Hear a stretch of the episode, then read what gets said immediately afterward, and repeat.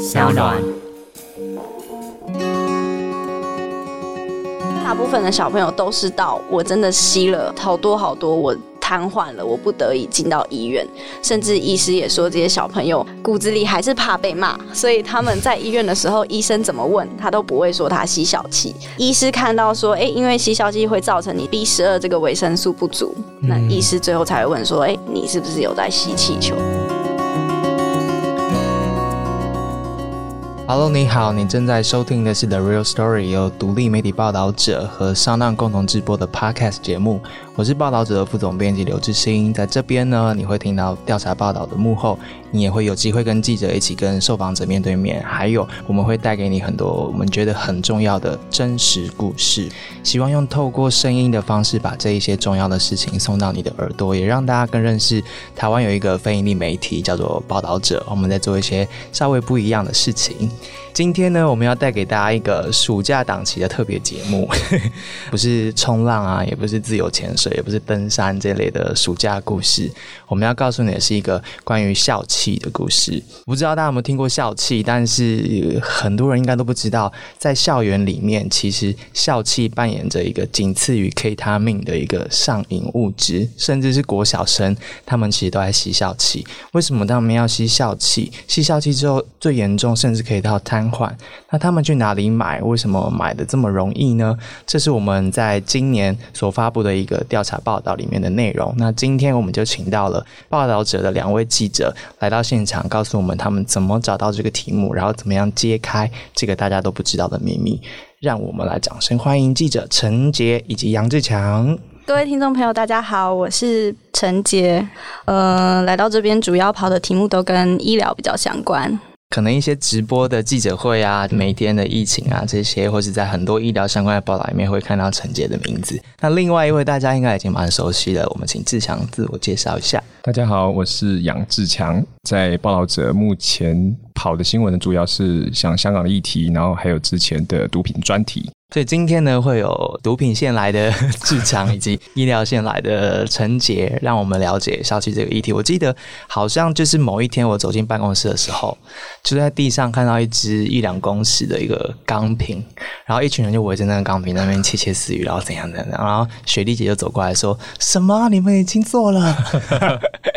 然后那时候我才发现，哦，原来正在进行一个蛮神秘的题目，叫做小气。两位怎么开始这个题目的？其实我们一开始是先跟那个桃园的地方调查保护官王以凡，那那时候我们先跟他稍微聊天的时候，他就说：“诶，其实，在桃园有非常多的小朋友，他们接触到都在使用小气这个东西。那那时候其实对我跟志强来说，我们也完全没有听过什么是小气。其实我们一开始还以为是那个吸了之后会变成唐老鸭声音的那个氦气。哦，所以不是。但其实不是那个东西，哦对我们也是找到了这个线头之后，才慢慢开始去想说询问说，哎，这个到底是怎么样一个新东西，然后它怎么样在年轻人之间流行？哦，所以是先听到有人在吸，然后再开始了解它。对笑气它的定义是什么？就是它的化学名是什么？然后它是用原本是用来干嘛的？它其实化学名称叫做一氧化二氮，在台湾的产业里面，它在工业半导体上面有很重要的角色，哦就是可以半导体对，在半导体，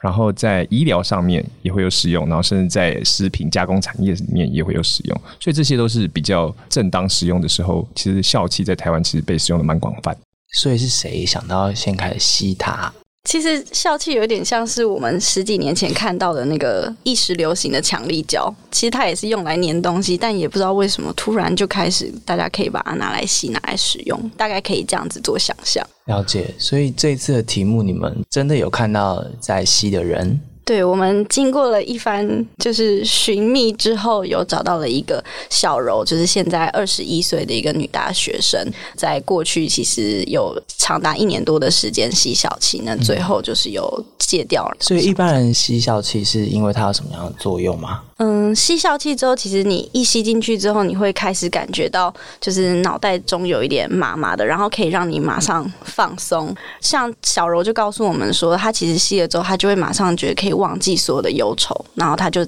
一直吸完之后，她就可以马上睡觉，她觉得她人生都不用想那些烦恼的事。了解，了解，原来笑气有这个效果。那你们那个钢瓶要不要讲一下怎么来？因为那时候其实跟汪一凡调查官聊过之后呢，后来我们就在网络上去打个关键字，无论其实你在呃 Google 或者是在 Facebook 上面打，你其实都可以找到一些蛛丝马迹，因为它其实在网络上都有在贩卖。那时候我们就开始按照上面它的一些广告或者是一些联络电话，然后就打电话过去，直接跟他约时间、约地点来购买校气。因为我们是往桃园那附近那个那个区域的地方去找，然后也跟他约了时间地点，然后在车水马龙的地方，其实他就很大拉拉的从他的后车厢把它搬出来，然后交给我们，然后一手交钱一手交货，不像大家想象中的非法物质或者是毒品这样要藏起来偷偷摸摸的卖。嗯，他其实非常公开的，就哦你要几瓶，然后你钱给我，就这样。很贵吗？那时候买一瓶是两千块，然后通常你要给他五百块的押金。五百或者一千块的押金，因为其实后来你使用完之后，他会要把钢瓶回收，回收的时候他就会把押金还给你。了解，所以先声明一下，你们没有吸嘛？没有，没有，对，就是买而已。对，然后所以你找到这个人，然后跟他买了，然后你是不是试着跟这个人交朋友？对，其实那时候刚跟他买的时候，他当然不知道我们是记者。然后跟他交易完之后，就跟他讲说：“哎，其实我们是记者。那我们想要大概呃跟你聊聊天。刚开始一去的时候，那我就打根烟给他抽，然后就在那边，然后在聊天啊这样。但是他其实刚听到的时候，其实有点警戒，说：‘哦，记者，然后你为什么要做这个？’对啊，你为什么不读书呢？没有，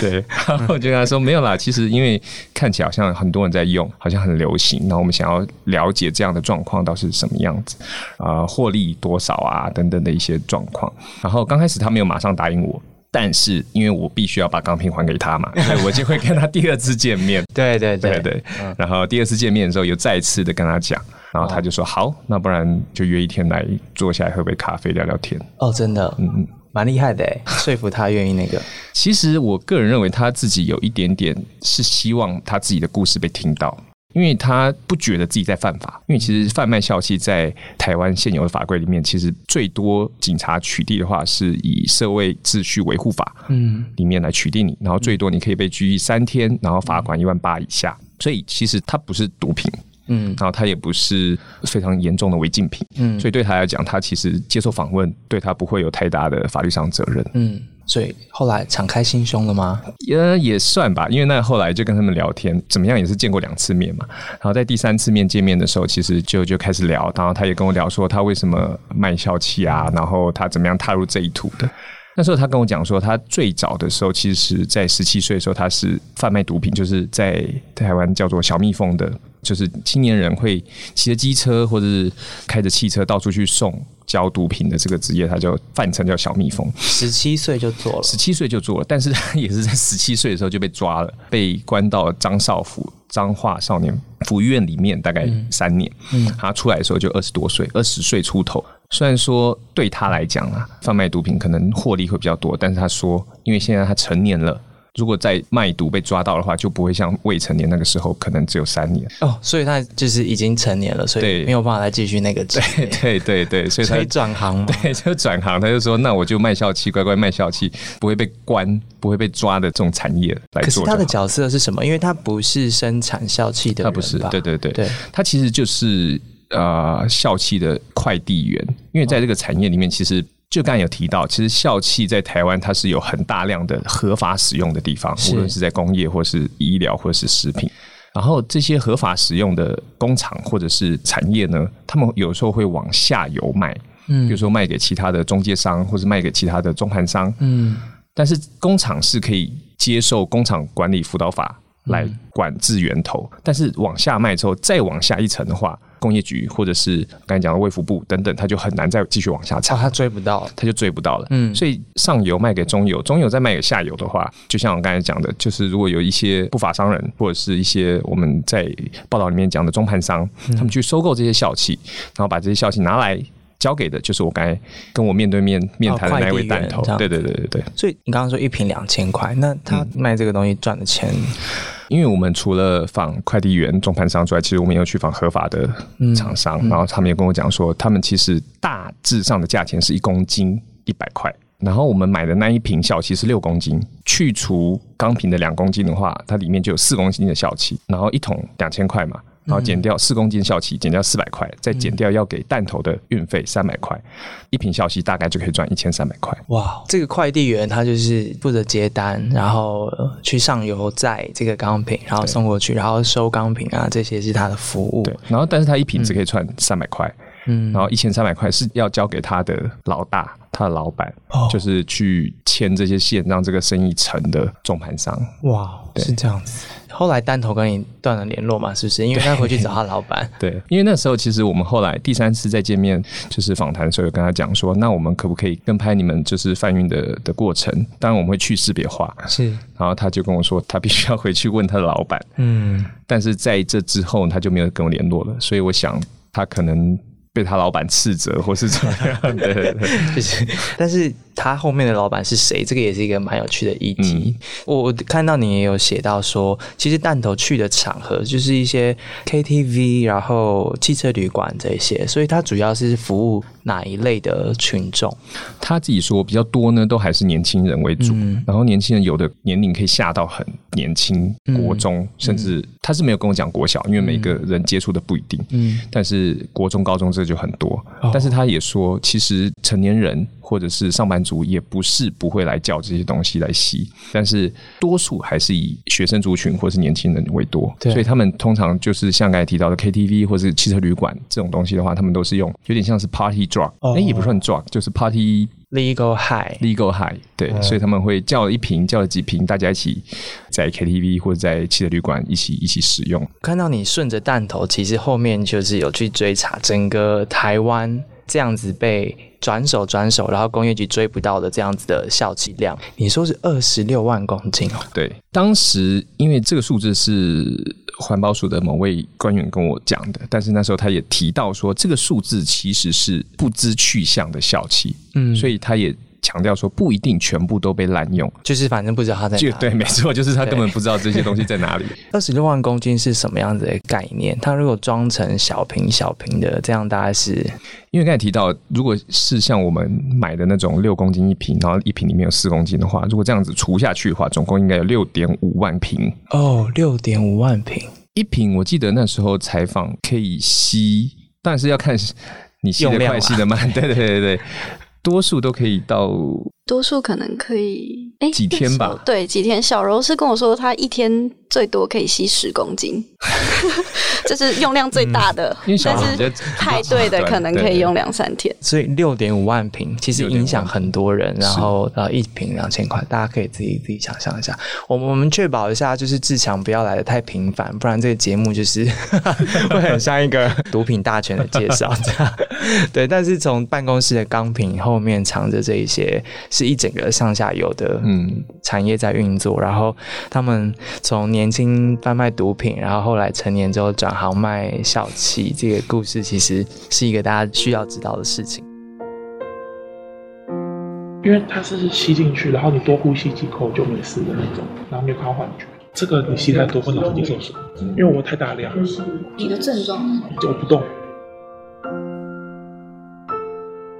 有这么大的空间的一个消气不知去向，代表其实这个需求蛮强烈的。那刚刚陈杰提到小柔是我们遇到的其中一个受访者，他就是有需求的一位。对我们那时候就想说，我们想要找一个真的在使用小气的人，因为对我们来说，我们也真的都没有接触过，也没有吸过。对，那。其实最直观的方式，我们当然先去医院问说，诶，因为吸笑气其实会造成他可能身体有瘫痪啊，有一些问题，所以我们想要从医院去问医师说有没有这样的病人。可是这就像你感冒去看医生，其实你并不会长期在医院治疗，因为你可能治疗一阵子你就出院了，所以医师也没有办法，他也很难，就是因为隐私权的关系，就是把病人介绍给我们。那这条路断了之后，我们其实那时候就一直在思考，到底应该要怎么样去把这一群明明我们知道有很多人在吸，可是我们却找不到他。他的样貌，这群人找出来。那一开始发现说，哎，好像桃园那边有很多工厂，所以桃园似乎是一个很多小朋友在使用的地方。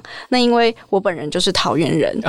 所以我就去我的国小、国中、高中的群组里面，就是大量的放讯息跟大家说，请问大家有弟弟妹妹吗？就是可不可以帮我看一下校园里面有没有人在使用这个？然后没想到这个方式就真的找到了哦。可能没有到非常多，但是真的有找到有小有朋友跟我讲说，哎，他朋友的朋友的女朋友，就是小柔，哇，对，有在吸，然后就让我们联系她这样。小柔是一个什么样子的人呢？小柔今年是二十一岁了。其实我们第一次见小柔的时候，呃，我跟志强两个人都有去。我们那时候印象很深刻。我其实约她就约的非常辛苦，因为她工作职业的关系，就是她在八大行业上班，所以她其实平常每天大概都是睡到下午四五点才会起床。可她起床可能一小时之后，她就马上去上班了。哦，所以你要联络到她的时间非常困难。我记得那天我们跟她约周末，因为她说她只有周末有空。我们约应该是下午两点，在一间咖啡厅。然后他睡过头，怎么样联络都联络不到人，我们就一直打电话。嗯，就是我记得从两点一直打到三点，后来好像快到三点快半吧，他才打电话来说，因为他平常都不是这个时间起床，太早起，对，所以才联络到他。但一见面的时候看到，哎，就是一个非常青春活泼的大学生的样子，然后打扮的非常漂亮，就是你完全看不出来他是有吸过小气的人这样。对，然后他是跟男朋友一起来，因为他那时候就说他其实吸小气之后。他就没有办法一个人出门。因为其实吸笑气造成的呃身体上面问题可能会有瘫痪啊、四肢不稳等等，可是那些在经过治疗之后，多数其实都会稍微好一些。但是它也有一些研究会造成说，你如果精神可能本来比较脆弱，或者你本来就会强化你忧郁症那些倾向。那小柔本来就是过去就有在吃安眠药、有在吃忧郁症的的药物的人，那他就说他在吸完笑气之后，虽然其他都治疗好了，但是那个精神的状况、恐慌的程度还是一直都没有减少。所以吸食笑气对于生理上面，也就是你的肢体啊、行动啊这些，最严重是可以到瘫痪，然后退化这样子。甚至死亡，因为其实今年也是有就是这样的新闻，就是有人在汽车里面还是 KTV 之类，在桃园，对，也是在桃园，就是吸一吸，然后结果就致死。然后心理上面它也是会有影响，对，它会强化你本来可能你心灵脆弱，因为其实会去吸，像小柔，她就是可能精神状况不好啊，她可能想要排解忧郁啊，所以她去使用。就去年年底的时候，医师也有也有一个报告，那他研究，他就是去看台湾过去有七个使用。小气的病患，那其中有六个，他们可能本来精神上就有状况，那就又强化他们可能造成出现幻听啊，还有幻想啊，甚至就是有自杀或者伤人的倾向。笑气这件事情，它听起来威胁性实在不高，对不对？对。然后如果又像志强说的，打个关键字，如果就买得到的话，那个真的是不会对他有一些警戒耶。对，小柔那时候就有特别说，其实他过去在十六七岁有用过海洛因哦，然后他在那时候就是。是有警觉的，他自己不可以再这样下去，所以他是完全靠自己的力量，没有让家人、任何朋友知道自己把他戒掉的。所以他其实那时候有说，他就再也不要碰毒品了。嗯，可是他接触到笑气的时候，他说他一开始有先在网络上查资料，他发现说，哎，资料都是说，哎，他是医疗啊、牙科的麻醉器啊等等，所以他就觉得，哎，也没有人说会犯法或者是会致死，因为他吸的时候可能比较早期，就是还没有最近这么多的新闻，所以他就觉得，哎，那既然是一个安全的东西，又可以让我就是比较可以排解忧愁，那好好使用，它就开始大量的使用。因为它不像海洛因三个字听起来还有威胁性，对，所以他就是很放心的一直不断的吸用它。而且笑气可以讲一下，因为其实那个钢瓶最后他们要吸，他们是把气球套在那个钢瓶上，然后把气打在气球里面，所以你看到这些小朋友在吸笑气，其实是吸一颗气球。所以对身边的小朋友，甚至爸妈，他就说他在家里叼着一颗气球那边吸走来走去，爸爸妈妈其实不会觉得你在干嘛，就觉得你在玩。哇！所以从贩卖然后到吸用的过程，其实大家都看得见。对啊，他其实还有分享他们一整群朋友在公寓里面吸小气的影片，就是每一个人抱着一颗大气球，然后尖叫啊，气球到处飞啊，有的人冲太大然后爆掉啊。哇！其实现在如果上网去搜寻小气，或者是用 YouTube 等等的话，其实应该都还是看得到类似的类似的影片。讲到这边，大家可能就是会蛮讶异的，就是听起来。它好像是一个不会有刑责，然后来使用的一个上瘾物质，是这样说吗？对，其实笑气这个东西，就是我们称为长期的一个叫 legal high 嘛，好像用了会嗨，可是现阶段合法的一个东西。那笑气其实最早最早啊，在台湾在两千零二年就有人开始吸了，它一直长期是一个有一点困难去管理的东西，是到最近才开始越来越流行。到底校气好不好管？其实这个东西就非常困难。那今年其实开始有一些新的法规想要把它纳管，但是可能还是要稍微提到说，这个东西因为任何的物质它都还算是中性的，你很难说，哎，有人会把它拿来这样用，你就全部把它管理，就是管理不见得会是唯一的办法。虽然就是报道当中我们有特别提到说，哎，我们加紧了它的法规的修法或者是推动这件事情，但是这个部分不是唯一的解放。那大大家也可以再继续思考，说也我们的社会支持体系啊等等，其实是要给予更多的力量去支持这些人。所以，其实，在处理这个题目的时候，跟处理毒品类的题目其实是不一样的，对不对？因为它社会看待它的方式，以及法律上面分类它的方式，其实并不是就是所谓的毒品之一。对，尤其是我们有去采访制造笑气的工厂，是他们就非常强烈的会想要知道我们要怎么写，因为那就会影响到他们。未来自制笑气或者储藏笑气的方法，因为如果当这个物质被归类到呃关注化学物质，或是有毒物质，或者甚至是毒品的话，那就是完全会改变他们的产业。那你就表示你不能生产啊，因为你怎么可能生产？它就变制毒师，对啊，对不对？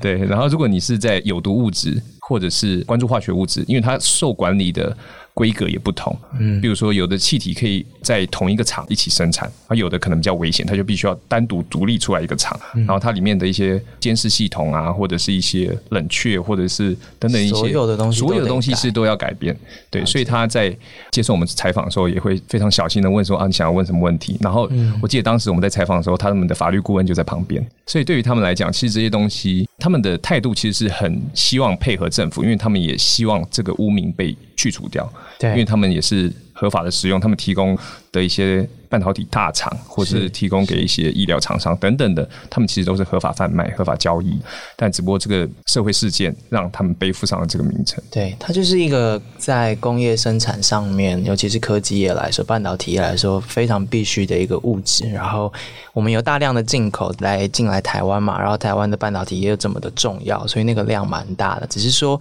上游一直到中下游之后，它就会被转手转手，然后就去到了某个人的家里，或是某一间。KTV 的包厢里面，那其实物质本身是中性的，只是说会有人做其他的交易，然后让它进到了别人的身体里面。我们。怎么让身边的人能够对笑气有所理解跟警觉呢？因为我看到其实报道里面有引用蛮多的医学报告，然后谈到严重性，就是对身体的伤害。但其实也有报告是指出它渗透进了国小的校园啊，这一些，我想大概跟它容易买得到，而且好玩，然后有气球这些事情都蛮有关系的。我们怎么让？家长，或是说学校，或是小朋友，引起他们的理解、注意，但是又不会过头，把它变成一个毒品。其实我觉得第一步真的是要让家长或是老师知道说，诶，有笑气这个东西，然后小朋友可能在玩。就像刚刚提到，比方说小朋友可能拿气球啊。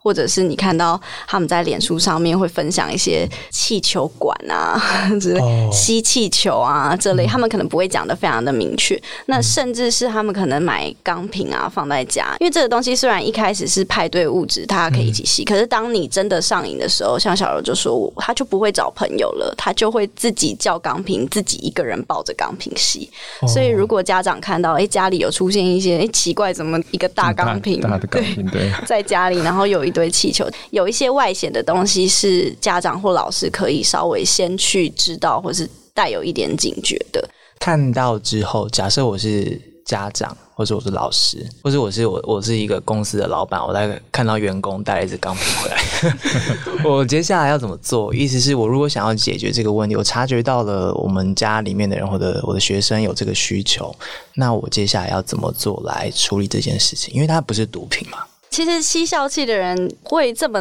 的难去要他们不要吸的原因，一个很大部分是他的成瘾状况不是那么像海洛因或是其他的毒品，你会有非常明显，我今天不想吸，我就呃可能开始出现很明显的戒断症状。那笑气其实不会有，所以很多小朋友我们听到的状况都是会说，哎，我觉得是我可以掌控笑气，不是笑气来掌控我。我想吸就吸，我不想吸我就不要吸，不会对我造成。这样其实不。是这样，其实你还是会一直想要吸，因为它其实就、就是成瘾，只是它没有那么明显的生理症状而已。所以大部分的小朋友都是到我真的吸了好多好多，我瘫痪了，我不得已进到医院，甚至医师也说这些小朋友骨子里还是怕被骂，所以他们在医院的时候，医生怎么问他都不会说他吸小气。哦，是医师看到说，哎、因为吸小气会造成你身体某 B 十二这个维生素不足，那医师最后才会问说，哎、你是不是有在吸气球？这样他们才会讲。所以可能你很难真的直接去跟小朋友说，哎、你不要吸或是干嘛。但是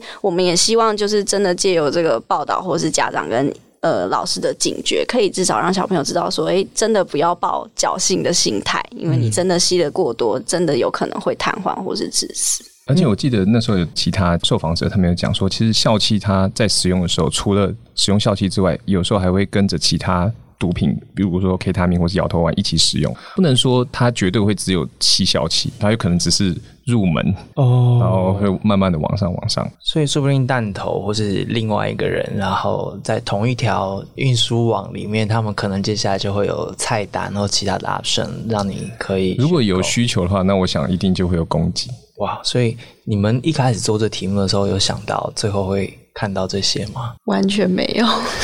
因为在就是刚开始接触那个王一帆保代馆的时候，其实并没有想象到它的规模这么大，然后它的就是笑气的伪装的这么无害。哦，对，对对，大家可以直接这样卖啊，直接买这样子。嗯尤，其那时候在跟他交易的时候，他就真的是从车水马龙的麦当劳旁边，他就拿起来，然后就扛给你。陈姐应该更压抑吧，就直接认识了小柔。对，那时候呃，从做题目到初刊也一直跟小柔有联络。那小柔的状况是后来她戒掉这个笑气之后，那她就交了一个还蛮上进的男朋友，所以她就开始也也觉得说她自己希望可以就是回归正常的生活。我其实那时候在跟他聊的时候，也一直就觉得蛮担心的，因为他毕竟还是在就是八大行业上班，就生活还是比较容易会去接触到一些人。但他就是特别有跟我讲说，他就是有断掉他以前的那些吸小气的朋友，然后他还说他看到那些朋友在他出院了之后，就是还在 IG 上面就是发说他们在玩气球的影片啊，他还跟他们讲说就是不要再玩了，就是没有看到我已经住院，然后差点瘫痪又出院嘛，他就说他后来就是完全跟这些人保持距离，就没有再参与他们的聚会。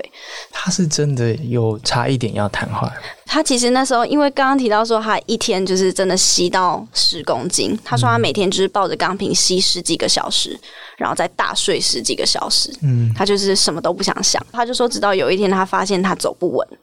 可他一开始觉得是他睡太多，嗯但所以他还在继续洗，然后真的站不稳，然后要倒下的时候，他就说他跟他妈妈说，他觉得他完蛋了，然后他就倒下了，所以就送到医院去治疗，大概一个月左右，嗯就是也是补充 B 十二啊，然后他说他在医院里面大吼大叫啊，因为精神状况非常，他就把药吐掉啊，自残啊，然后吵架很多。他说很多记忆他甚至现在回想起来已经都想不起来了。这么严重的结果，但是他外表竟然这么的无害，对，然后看起来这么的欢乐，然后在 party 上面大家这样的，真的要很小心。这是一个很特别的暑假特别节目，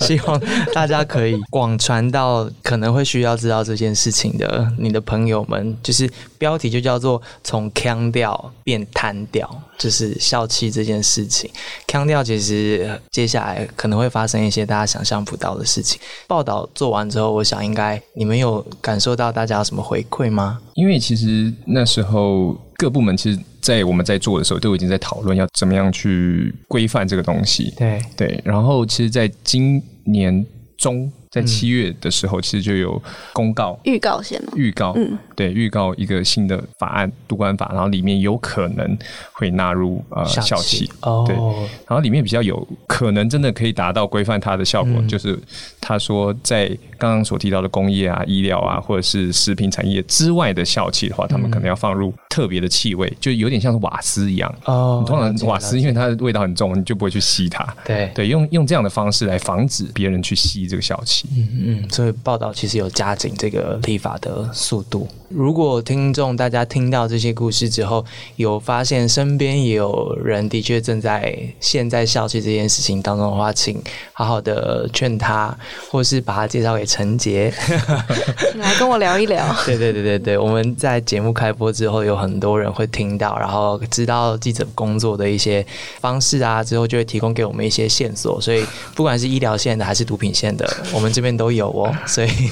如果今天这样的挖掘对你是有帮助的话，如果未来有更多你觉得需要解开的一些问题跟题目，欢迎寄到我们的信箱来，我们就会 pass 给陈杰跟志强。谢谢两位的时间，谢谢谢谢谢，下次见喽，拜拜拜拜。